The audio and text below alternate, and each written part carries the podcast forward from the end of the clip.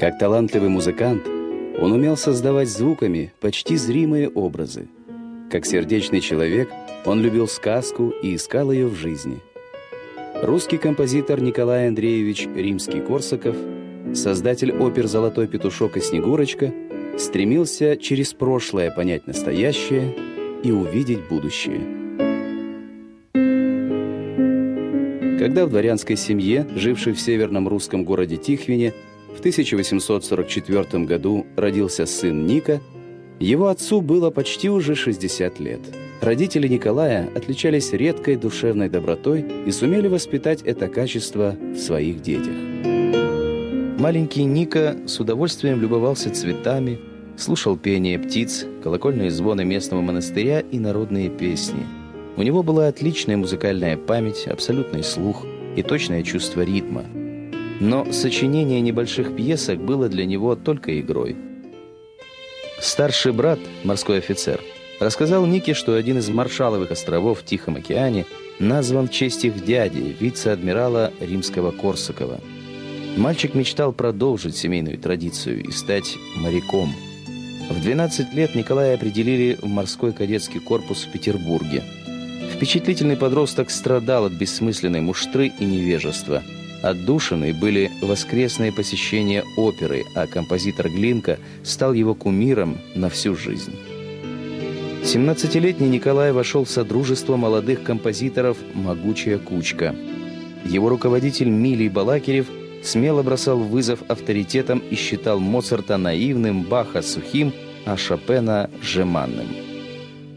Осуждая консерваторское образование, Балакирев помогал проявиться самобытности своих учеников. Музыка полностью заслоняет интерес Николая к морскому делу. Он хочет подать в отставку.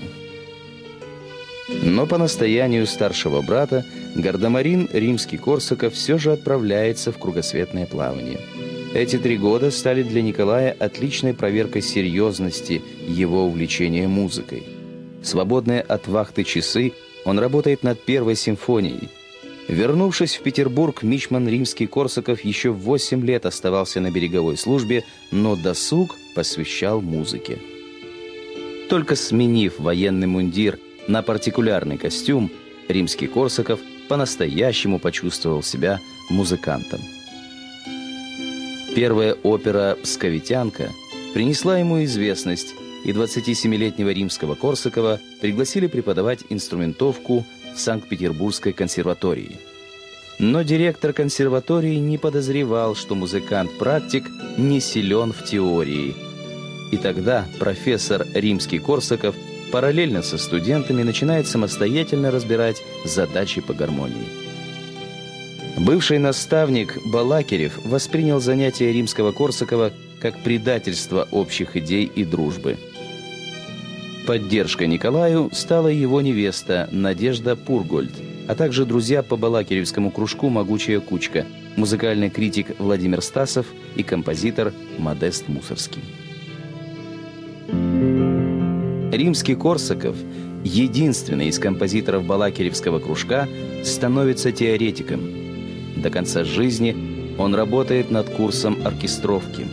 Кроме того, инспектирует военные духовые оркестры, преподает в консерватории и придворной певческой капелле, руководит концертами бесплатной музыкальной школы и при этом находит время для создания опер, симфоний, камерной и церковной музыки.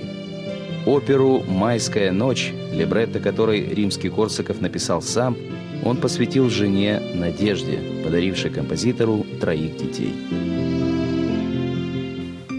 В дружеском окружении Николай Андреевич имел прозвище «Искренность».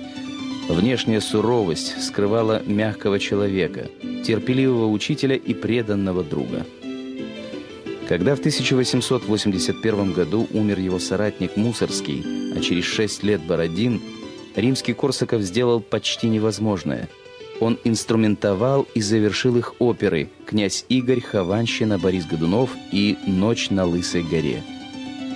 С 1894 года почти ежегодно выходят новые оперы римского Корсакова.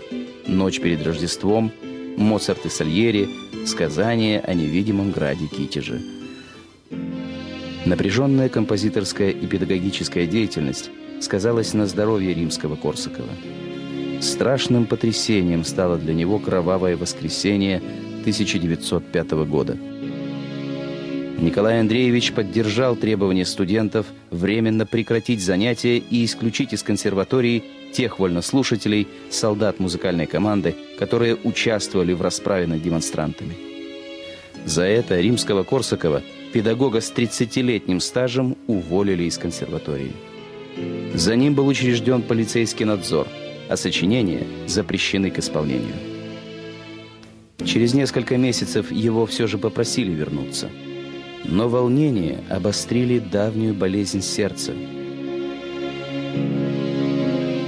В 1908 году Николая Андреевича не стало. Композитор римский Корсаков открыл слушателям удивительный мир сказки. Музыкальный фрагмент «Полет шмеля» из оперы «Сказка о царе Салтане» вошел в золотой фонд русской музыки. А книги римского Корсакова, практический учебник гармонии и основа оркестровки, изучают теперь даже те аранжировщики – которые работают в жанре легкой музыки.